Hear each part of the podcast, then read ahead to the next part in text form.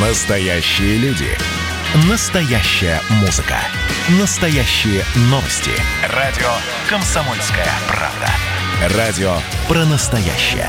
97,2 FM. эм. Итоги с Жириновским. Каждую пятницу на радио «Комсомольская правда» Владимир Вольфович раскладывает по полочкам главные события уходящей недели.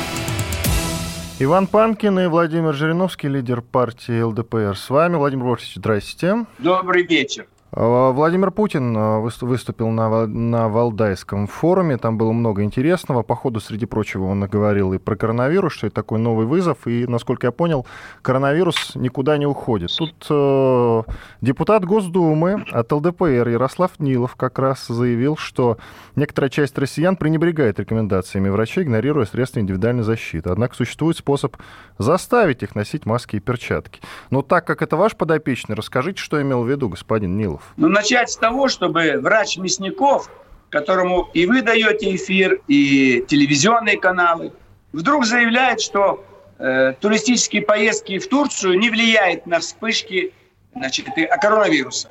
Во всем мире, в Европе, ужесточили карантин, закрыли бары, рестораны, дискотеки, э, комендантский час вводят.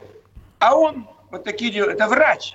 Я бы на месте Мурашко, министра здравоохранения, отобрал бы у него диплом врача и запретил бы выступать. Ведь в Турцию едут на отдых, чтобы там стоять вместе, дискотека, там питание, ресторан. Но в самолете летят они все вместе. Ну как врач такое может заявлять? Поэтому Нилов, э, он у нас курирует, руководит самым мощным комитетом социальной политики. И он там предлагал еще и маски выдавать бесплатно. Но это не очень важно, поскольку э, вопрос в том, чтобы одевали, чтобы не слушали тех, кто делает безот- безответственные заявления, что маски там они не спасают, или даже перчатки не особенно нужно. Но весь мир это делает, а у нас находятся такие вот люди, которые такие вещи заявляют. Постоянно будет увеличиваться количество заболевших, поэтому нужны жесткие разъяснительные беседы, чтобы все поняли. Во-первых, маска – это надолго, коронавирусы надолго, потому что они будут приходить каждый год. Я за свою жизнь каждый год делал какие-то прививки. Оспа, холера, полиомиелит, лихорадка, грипп – все. И ни разу этими болезнями не болел. А даже в Америке Рузвельт переболел полиомиелитом, потому что там у них не было этой вакцины.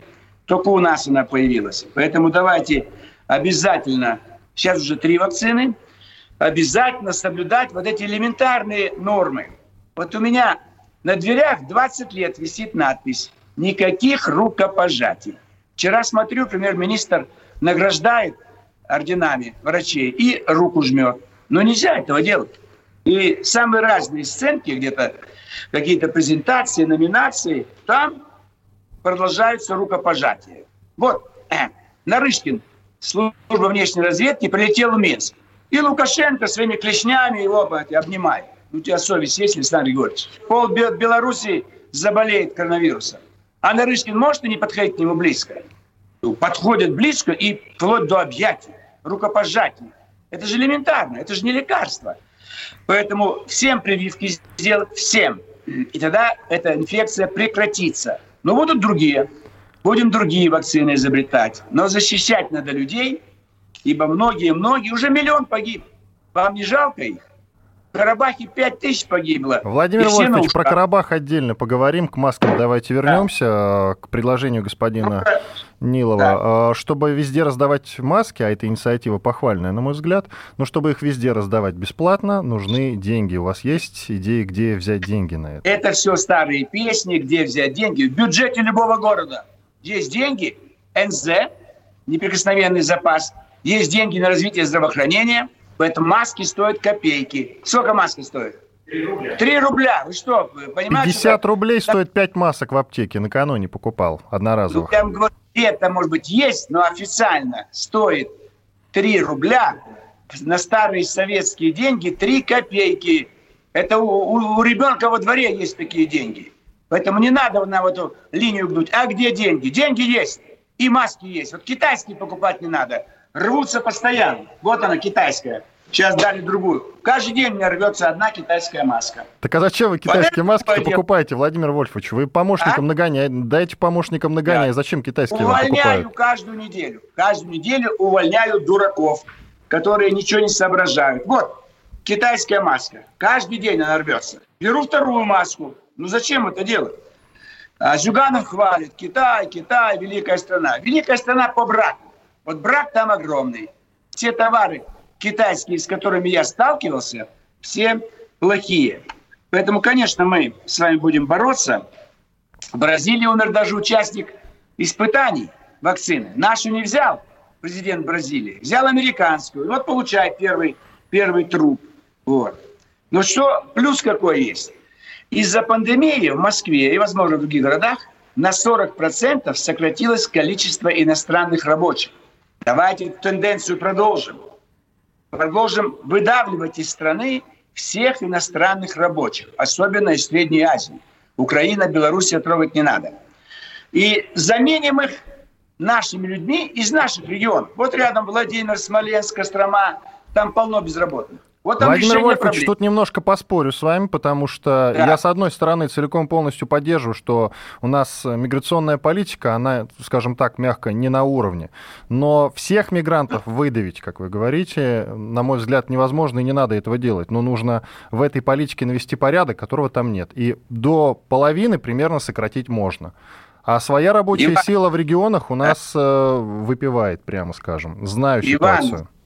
Зря со мной спорите, я этой темой занимаюсь 30 лет. Именно выдавливать и всех.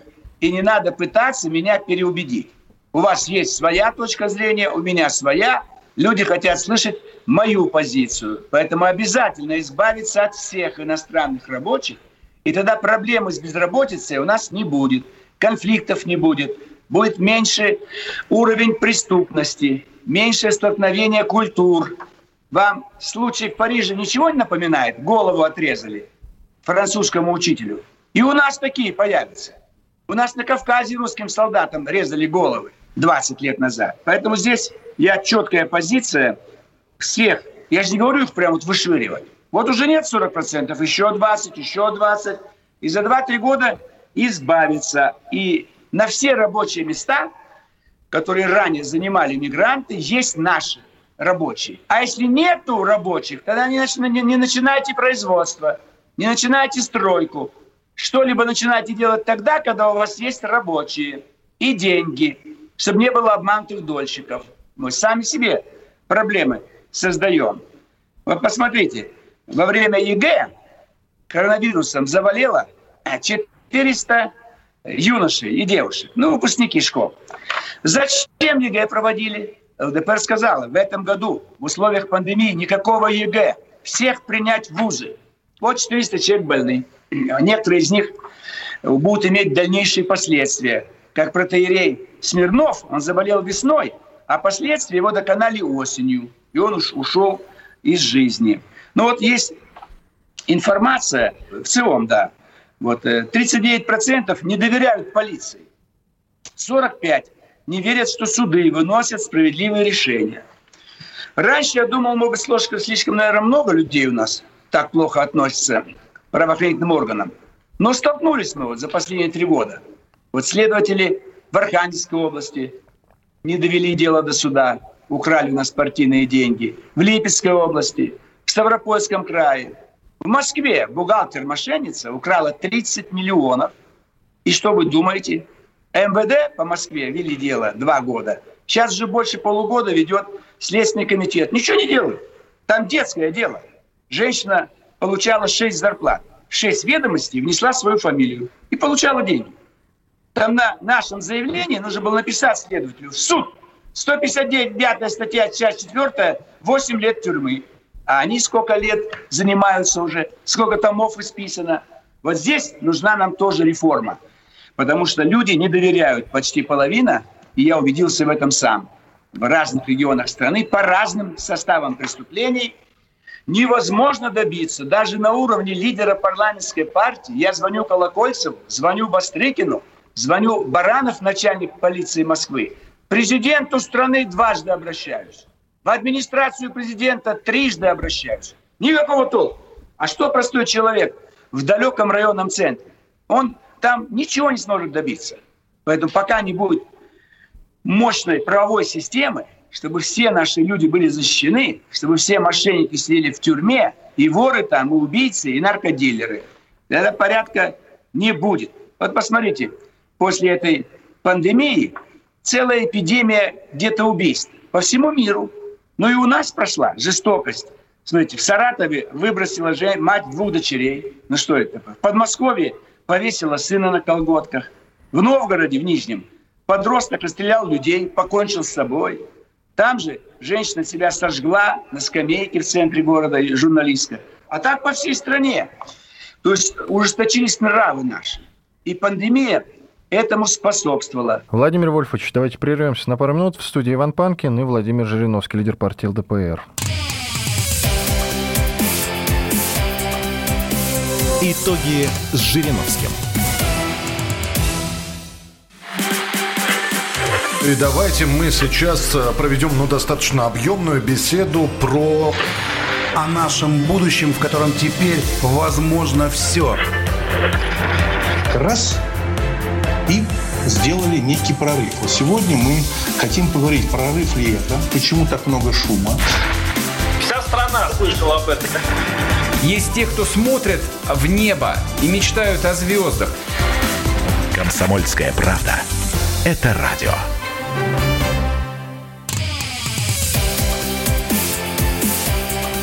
Итоги с Жириновским.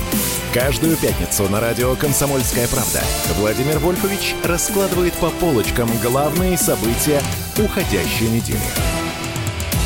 По-прежнему с вами Иван Панкин и лидер партии ЛДПР Владимир Жириновский. Продолжаем разговор. Нас интересует проблема с демократией. Вот ЗАГС Собрания Кировской области правильно делает. Сократить депутатский корпус. Не 54 депутата, а 40.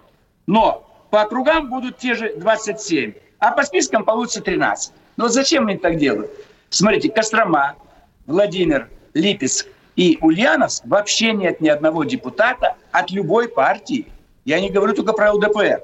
Полностью однопартийные четыре городских парламента. Повторяю, Владимир, Кострома, Липецк и Ульяновск. Зачем они это делают? Они что, провоцируют у нас Белоруссию? Это они руководители этих вот парламентов и мэры городов. Это они все делают. Давайте их сейчас остановим. Чтобы у нас не было Хабаровска еще раз, и еще раз не было бы Минска, а не дай бог Карабах. Это вот сейчас происходит. Мы против, но голосов у нас мало. Единая Россия, э, к сожалению, поддерживает сокращение депутатов по партийным спискам и увеличение по одномандатным округам. Владимир вот, Вольфович, я хотел да, уточнить, а вы не так давно, по-моему, призывали к тому, чтобы сократить количество госслужащих и депутатов в том числе. Было Согласен, же такое? Обязательно. В целом, да. Но если мы сокращаем, давайте сократим э, во время выборов и по партийным спискам число депутатов, и по, по округам. А они опять хитрят. Берут правильную тенденцию, общее количество сокращаем, но при выборах с, э, по партийным спискам это сокращение падает, меньше их будет, по округам оставляют. Я об этом говорю. Поэтому надо, во-первых, выбирать только по партийным спискам. Мы же не знаем людей. Ну, соседи по лестничной клетке не знают друг друга. Даже имя, отчество не знают. Как они будут выбирать одномандатника? Спросите у людей на улице, вы часто были на собрании кандидата в одномандатный округ?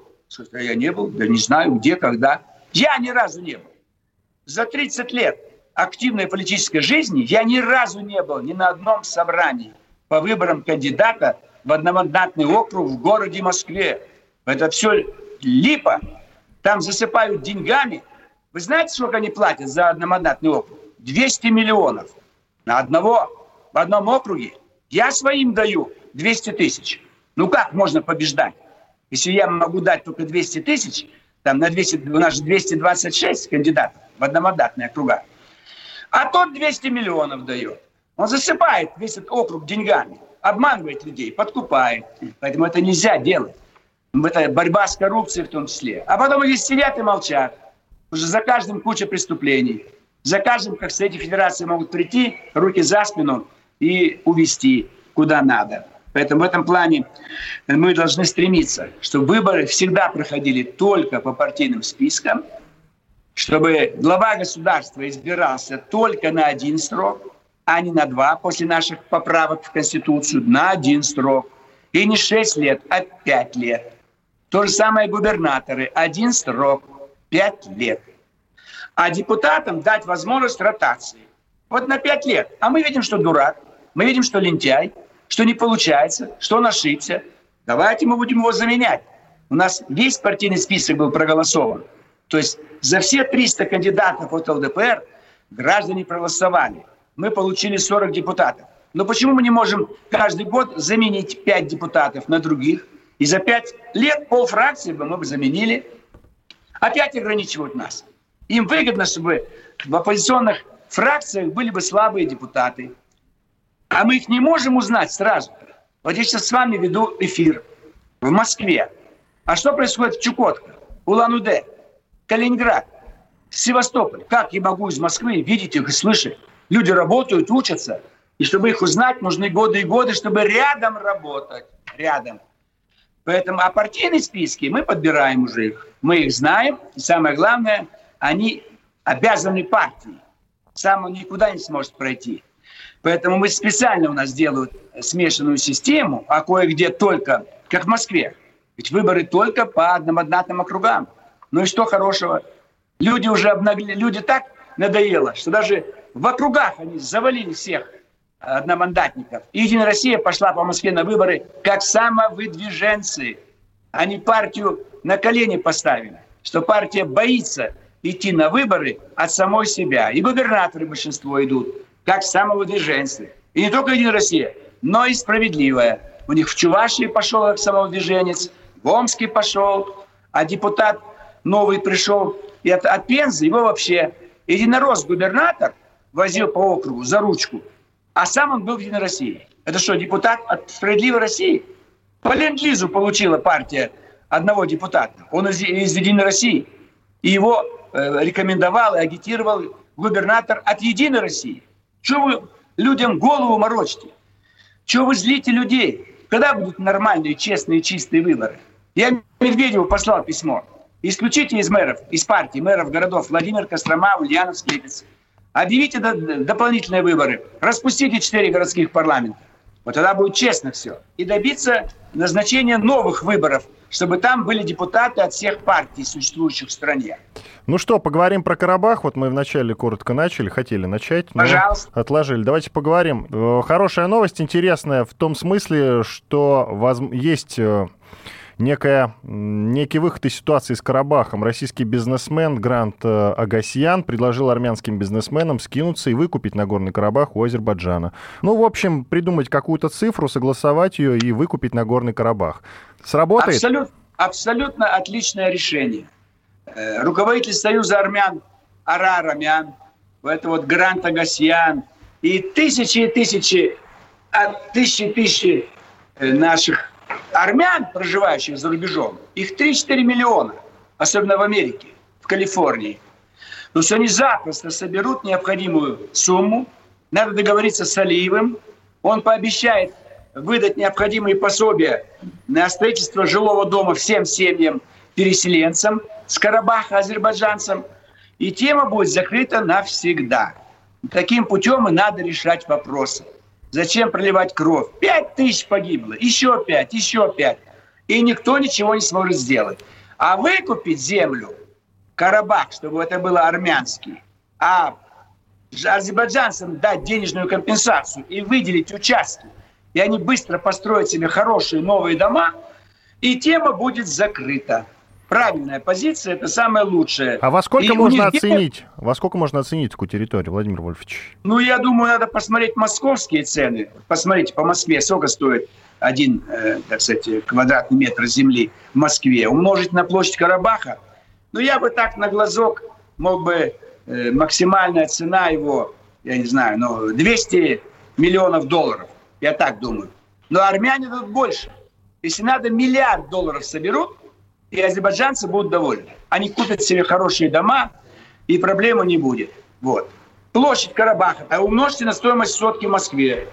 И вам будет Площадь Карабаха 11,5 тысяч квадратных километров. А теперь надо э, стоимость сотки в Москве умножить на квадратный километр, сколько в нем будет соток, и это умножить на 11 тысяч и умножить на стоимость сотки в Москве. Но по Сейчас московским нас- меркам мерить, Владимир Вольфович, не жирно ли будет? Скажите, Ну, конечно, пожалуйста. я, но, Иван, я беру по максимуму, быстрее все остановить. Ведь за каждой минутой жизнь людей. За каждой минутой. Вот сейчас они неправильно посчитают, обоих уволю. Понимаете? Нас же слушают миллионы будут, скажут, посчитать не могут. Сколько стоит метр в Москве и 11 тысяч. Ну ты возьми метр жилой площади. Что продается в Москве? Я покупал в Москве тоже. Квадратные И метры самое- продаются. Квартиру можно купить, землю можно взять только в аренду. В Москве, в области можно купить землю. Вот как Но когда я дело. смотрел 20 лет назад, и в Москве продавалась земля. Да. Сейчас два- мы установили, а так 20. Ну, по метражу сделайте, сколько метров площади в Москве стоит. Ну, в общем, Владимир Вольфович, все понятно. Да. Поня- э, Подход, Тут в принципе, логичный. Выкупить, и бедные азербайджанцы с удовольствием возьмут деньги, чтобы на родной азербайджанской земле, где нет проблем, стреляют, война, армяне. Просто там, где все живут азербайджанцы, там они себе купят квартиры. Может быть, даже на побережье. На побережье. Они обязательно строят дома. Они купят квартиры в готовых домах. Там ведь тоже новострой идет огромный. Поэтому здесь можно. Вот в Стамбуле очередное судно застряло у нас. Да, есть такая новость. Есть такая, но... есть такая Вот новость. мне подсказали сейчас, что приблизительно это будет 4 триллиона рублей, а теперь на доллары переведите. Разделите на 70. Вы имеете в виду на семь- 4, 4 триллиона рублей стоимость Карабаха. Стоимость Да, Карабаха. вот рублей. Мгм. А в долларах это будет сколько? 6. 6 миллиардов. Подъемная сумма для армян. Запросто. Сделают. Сделают. Но чтобы... Они боятся чего? Что это же надо давать конкретно семье. Если отдать правительству Азербайджана, там половина растечется по карманам. Поэтому нужно еще управлять этими деньгами, чтобы там какая-то мощная компания конкретно строила бы квартиры и ключи выдавала переселенцам с Карабаха, чтобы там сдали квартиру или дом, а в Азербайджане в родном кровном получили. В любом случае это выход, это правильно. Хорошие мозги армянские, они в этом плане хорошо работают. Владимир Вольфович, давайте ненадолго прервемся, буквально пару минут. После этого продолжим разговор. Итоги с Жириновским. Я, Эдвард, на вас рассчитываю как на человека патриотических взглядов. То возникает вопрос, а куда податься русскому мужику? Ну, разве что в ЧВК Вагнера. Перефразируя известную, известную либеральную формулу, российскую либеральную формулу, надо, надо дождаться, пока вымрет последнее непоротое поколение, да? Отдельная тема с Олегом Кашиным и Эдвардом Чесноковым. На радио «Комсомольская правда». По будням в 9 вечера по Москве. Тоже мочить в сортире, но других и не так.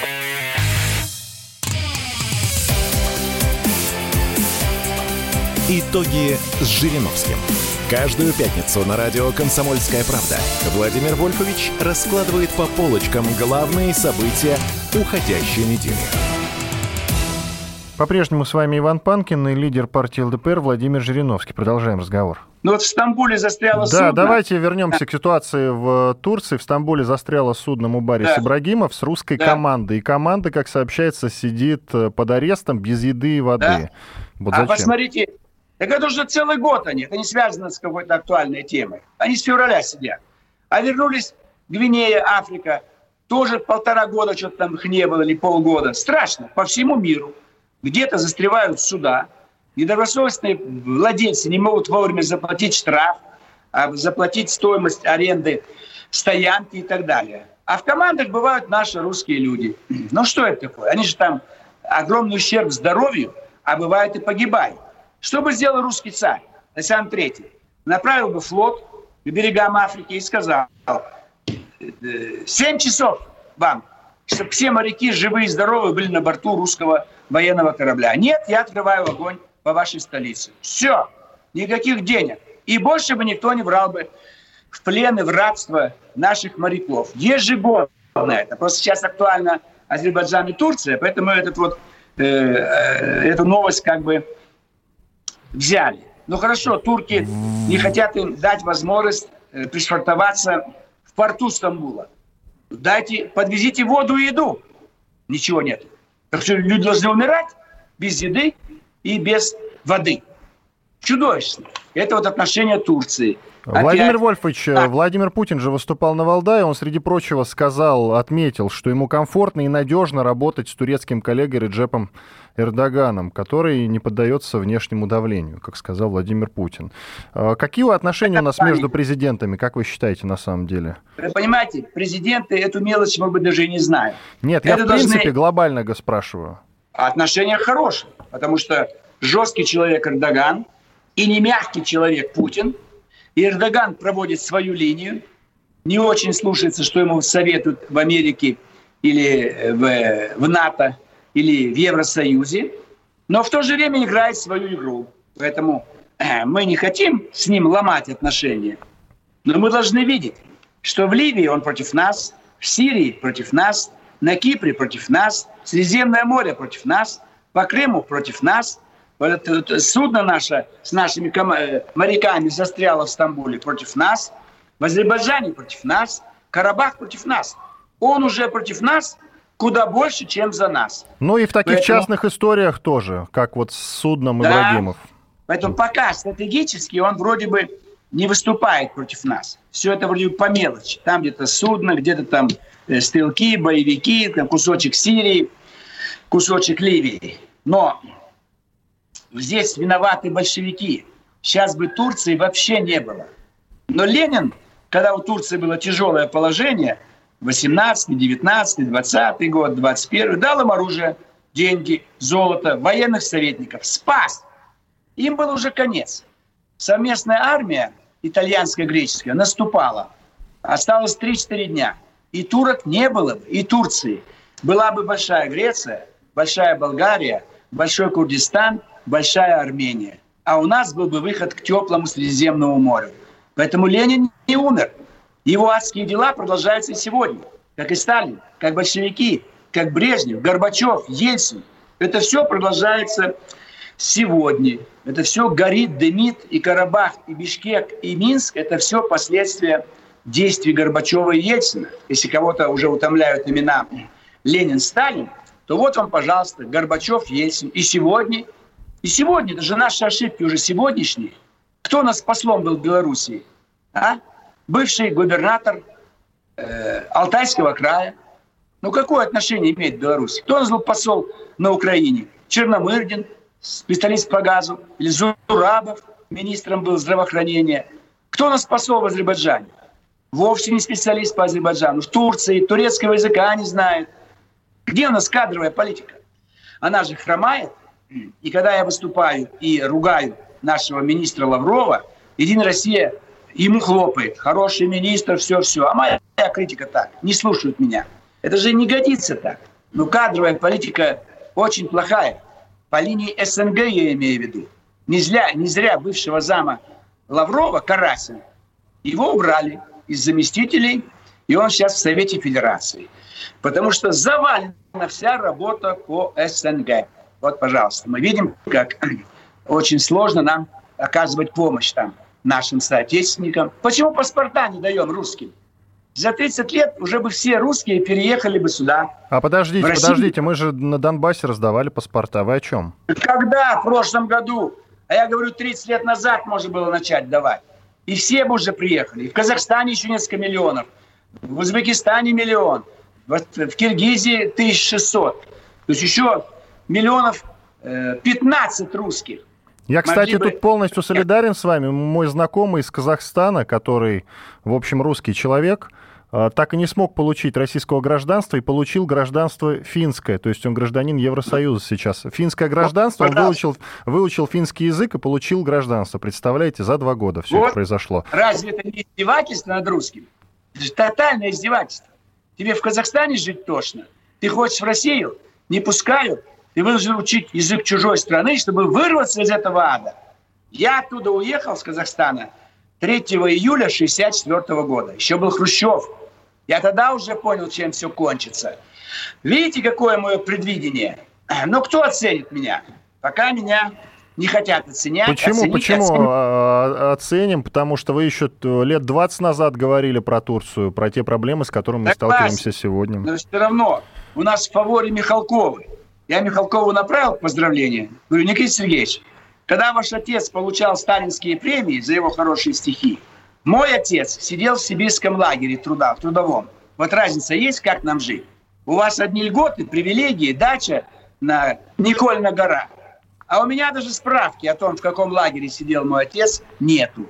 И я А в по- общежитии жил. Почему в фаворе-то его травят последние годы активно и сильно? Сколько наград, сколько фильмов, сколько передач. Это критика естественная. И пусть меня критикуют. Но по жизни, вот я ему говорю, Некрасов искал, кому на Руси жить хорошо. Не нашел. А я нашел. Михалков, Никита Сергеевич. Великолепная жизнь. Нет, вы говорили, Я- что он- Медведеву Дмитрию Анатольевичу жить хорошо И на он. Руси. А он как чиновник. Михалков как деятель культуры, а Медведев как чиновник. Вот два человека самых счастливых у нас в стране. Просто Михалков более счастливее, он не повязан партией. А Дмитрию Анатольевичу тяжеловато, потому что партию, которую возглавляют, долбают каждый день. А у нее рейтинг 30%. Как ей получить конституционное большинство в сентябре 2021 года? 30%, а будет 20%. Вот в чем проблема. Триумф будет только у ЛДПР. Мы повторить можем успех 93 года. Да и выборы президента в 2024 году я буду участвовать. И я не уверен, что выиграет мой оппонент, кем бы он ни был. А скорее всего, нормальной ситуации шансы победить и стать президентом России только у одного. У меня. Ни Зюганов, ни их там Платошкин, Матошкин, там Грудинин, еще там сколько угодно можно понабрать. Всяких деятелей, так сказать, Собчаки, Мовчаки, там э, эти вот э, певцы, писатели. Никто не сможет победить на выборах в 2024 году. Поэтому вы старайтесь обо мне готовить хорошие передачи. Владимир Вольфович, там- то есть это прогноз от вас. Воспринимаем как прогноз сейчас на 24 год, Да, правильно? да, да, да, это имейте в виду. И даже весь мир об этом знает. Весь мир. Они хотели Навального, но это издевательство. Это мог пройти Миша, Мишико, как его, Саакашвили. Саакашвили, Он да. там, в Грузии. Пашинян проскочил в Ереване. Это Тихановская могла бы, могла бы пролезть в Минске. Но про западные в Москве, в России никогда не пройдет. Ни Явлинский, ни Немцов, он уже и так покойный, ни вот, э, значит, этот вот э, Навальный, никто. А если из тех, кто у нас действует, то, конечно, не левый, конечно, не демократ. Это все, значит, э, э, шансы только у одного меня. Поэтому все журналисты должны быть сориентированы правильно и как бы больше выпускать материалов, в которых подсказывать нашим гражданам, что готовьтесь к победе на выборах президента ближайших. Может, они раньше будут. Лидера ЛДПР. И я ровесник его. А Просто первые жизни. шаги какие? Первые шаги какие на посту президента от вас? Первые Первые решения? шаги?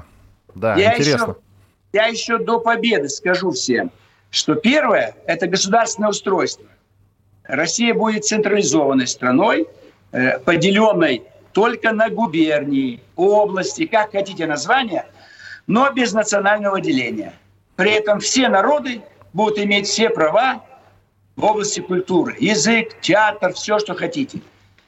Но страна будет состоять только из административных единиц. Крупных 40 миллионов. Сейчас я пред- предлагаю, вот сколько мы сделаем, видимо, 5 миллионов. Значит, и 40 губерний по 5 миллионов, по 4 миллиона. Вот такой вариант. Второе. Немедленно снять все налоги с малого бизнеса, чтобы забурлила страна. Берите, немедленно сдать все свободные помещения бесплатно. Все, чтобы забурлило все, чтобы все шли, работали, самозанятость я превращу, превращу так сказать, в самопобеду для вот такой нашей с вами деятельности. Вот. Это все, все можно э, будет э, сделать. Пожалуйста. Владимир Вольфович, давайте прервемся на пару минут. В студии Иван Панкин и Владимир Жириновский, лидер партии ЛДПР. Итоги с Жириновским. А вот о чем люди хотят поговорить, пусть они вам расскажут, о чем они хотят поговорить. Здравствуйте, товарищи! Страна служит! Вот я смотрю на историю всегда в ретроспективе. Было, стало. Существует человек, который поставил перед собой цель, да, и сделал то, что сегодня обсуждает весь мир. Комсомольская правда. Это радио.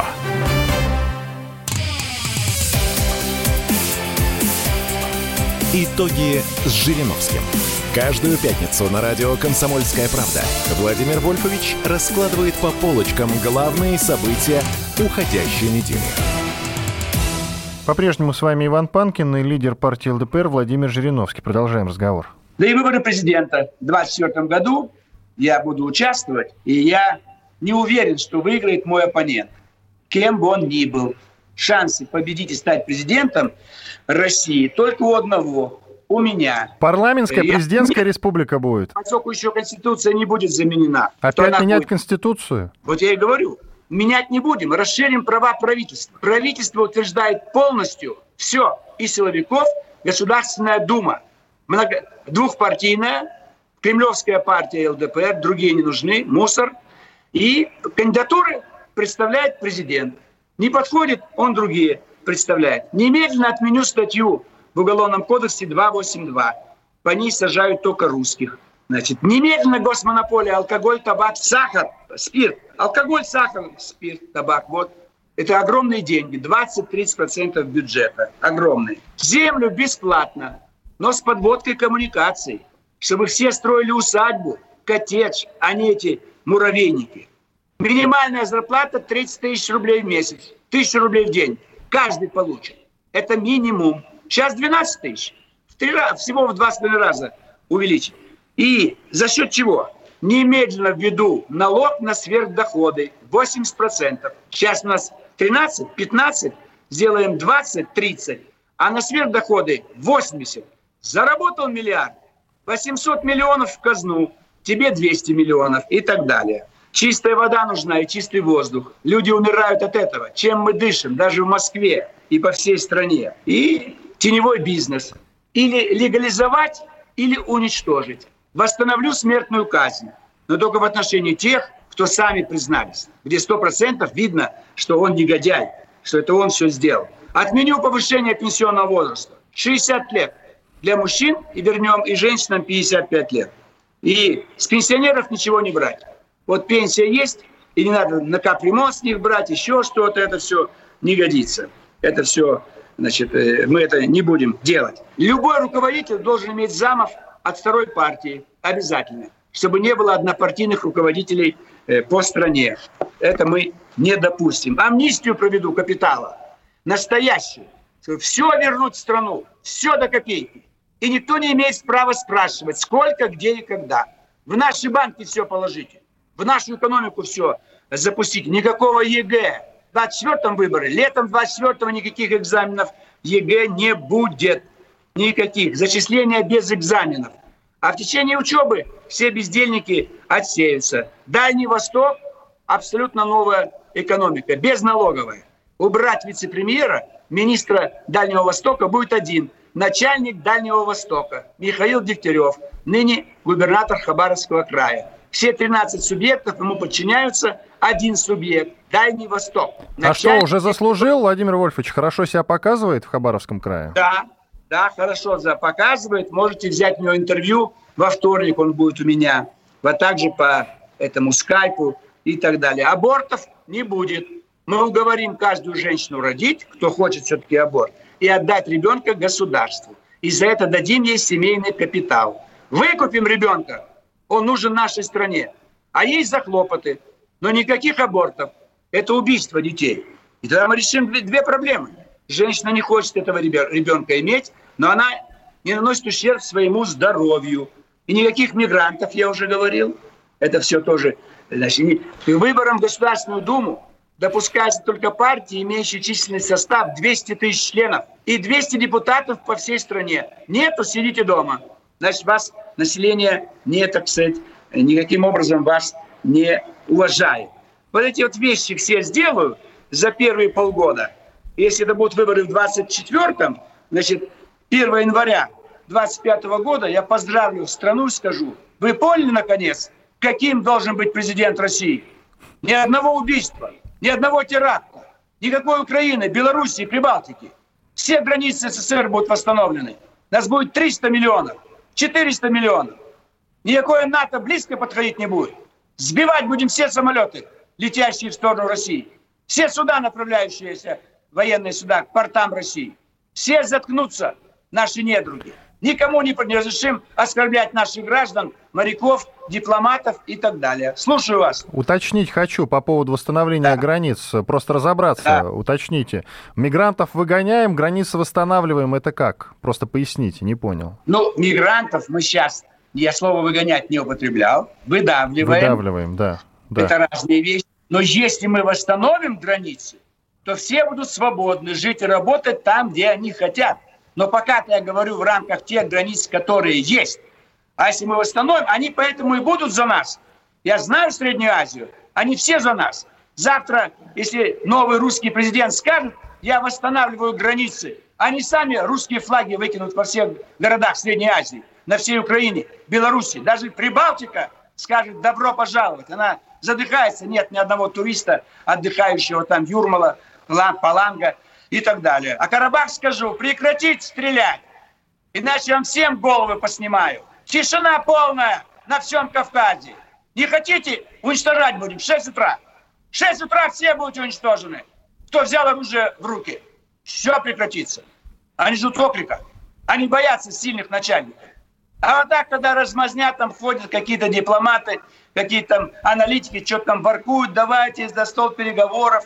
Все это бесполезно. Стол переговоров – это мощный, сильный президент страны, самой мощной армии сильной в стране, чтобы у них коленки тряслись, когда выступает глава государства. Понимаете, что вот вчера на Валдае выступал Путин, я буду сидеть не на Валдае, а в Кремле, а обращусь ко всему миру и посмотрим, кто не слушает мое выступление в любой стране мира. Мы посмотрим, что это за страна. Все будут сидеть и слушать. И будут действовать в рамках того, что мы говорим. Мир – Никакой войны. Кто хочет войны, тех мы будем уничтожать.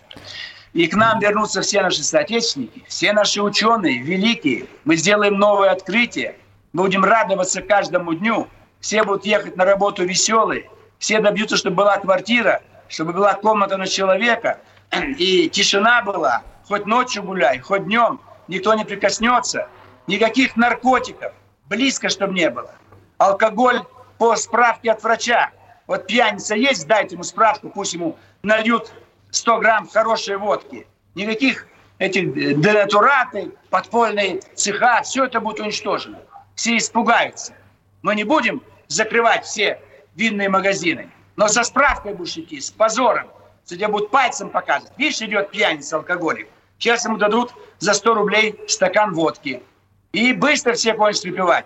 Когда будет нормальный бизнес, занимаешься чем хочешь. Ограничения какие для малого бизнеса? Оружие, наркотики, лекарства, алкоголь, табак. Все. Все остальное делайте, как хотите. Ни одного арбуза с нитратами нигде не будет продано. Мы будем разбивать все арбузы и дыни с нитратами, а голову всех, кто их выращивает и травит наших людей. Миллионы тонн съедают наши граждане, а потом болеют. У всех гастриты, холециститы, рак и так далее. Это все отравленная пища.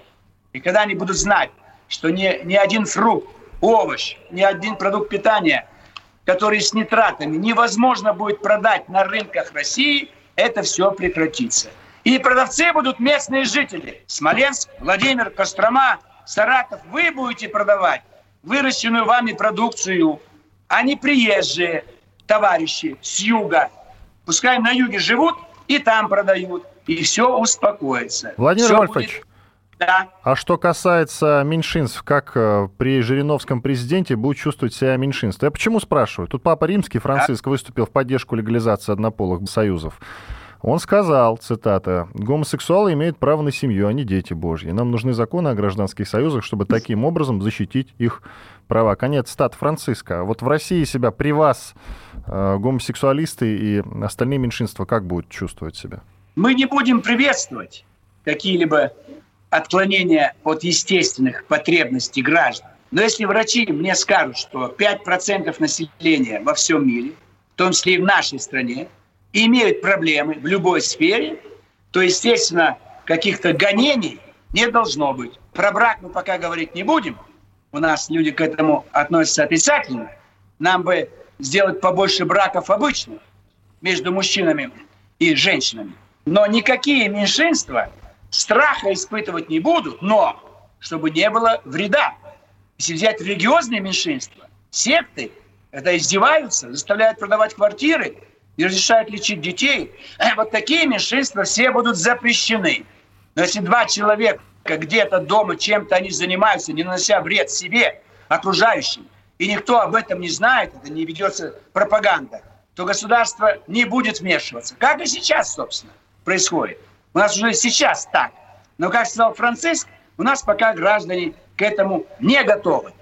В любом случае, моя линия будет на то, чтобы все, все, абсолютно все, кто не склонен к насилию, и у которого есть, если их действия не приводят к отрицательным последствиям для других людей, например, пропаганда в отношении несовершеннолетних, вы вроде их не бьете, но рассказываете им такие вещи, которые могут на них вредно повлиять. Не должно быть вредных последствий. В этом случае никаких гонений не будет и передайте всем остальным, чтобы слушали речь того, кто даст и дает уже правильный прогноз. И хвалили Ивана Панкина, один из лучших журналистов. Спасибо, Комсомольск... спасибо, Владимир да. Вольфович, спасибо. Все время нашего что эфира это? подошло к концу. Иван Панкин да. и лидер партии ЛДПР Владимир Вольфович Жириновский. Спасибо вам большое за зажигательный эфир. Да. Благодарю. Всего доброго. Итоги с Жириновским.